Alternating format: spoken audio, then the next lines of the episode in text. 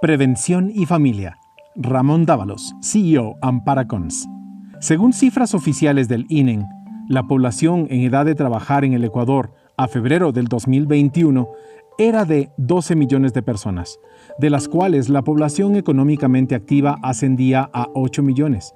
De ellos, 7 millones se definen como población con empleo y esto se subdivide en las siguientes categorías. Bajo la figura de empleo adecuado o pleno, existen tan solo 2,5 millones de personas. 2 millones de personas en la de subempleo, más de 8 mil en empleo no remunerado, 2 millones en empleo no pleno, 100.000 en empleo no clasificado, 470.000 en desempleo absoluto y 4 millones de ciudadanos en población económicamente inactiva, mayores y menores de edad. Quiere decir que el Estado ecuatoriano debe suplir las necesidades de salud, jubilación y vida de más de 8 millones de personas con tan solo 3 millones de aportantes. Eso deja sin ningún sustento económico a la seguridad social y a los servicios médicos públicos. Nos preguntamos, ¿qué sustento tiene ese modelo? Muy poco. Es entonces que la demanda insatisfecha de los sistemas de seguros, asistencias, funerarias y previsionales privadas es muy grande. A grosso modo, más de 7 millones de personas.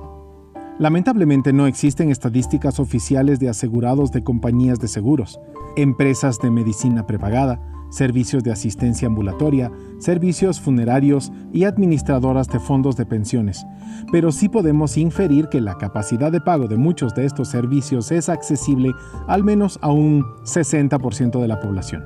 Es decir, que de los 7 millones de trabajadores, al menos 4 millones podrían estar amparados bajo algún esquema de prevención y ahorro.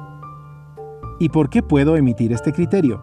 Porque los productos que ofrece el sistema de prevención de salud, vida, accidentes, exequias, enfermedades graves, educación previsional y vida pueden costar menos de 20 dólares por familia y en algunos casos menos de 10 dólares, valor que sí puede asumir un ciudadano que percibe el sueldo básico. Es incomprensible que las prioridades de las familias estén tan desfasadas.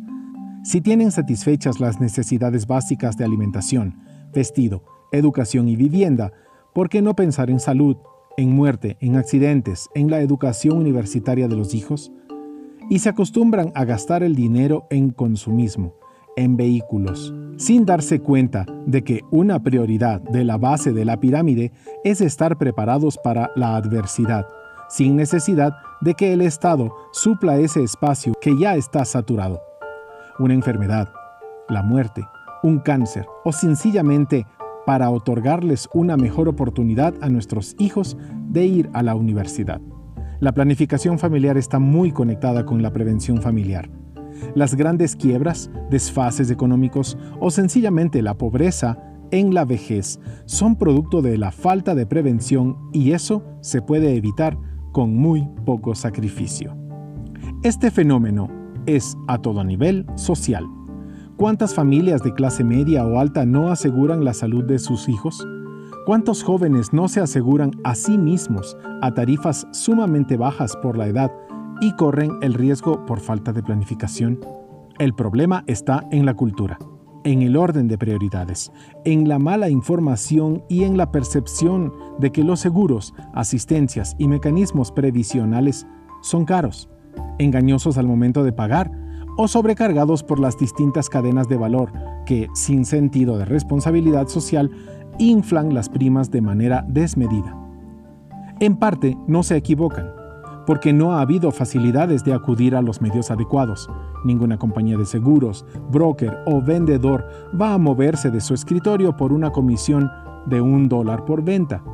En contrapartida, el Ecuador tiene más smartphones activos que población.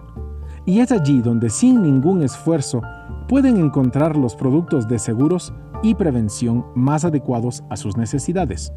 Este modelo se llama InsurTech y ya llegó al Ecuador. La falta de prevención genera pobreza, mendicidad, disminución de nivel de vida. Ya no es necesario correr esos riesgos. Busquen la solución en el Internet, en las redes sociales y sin moverse de casa.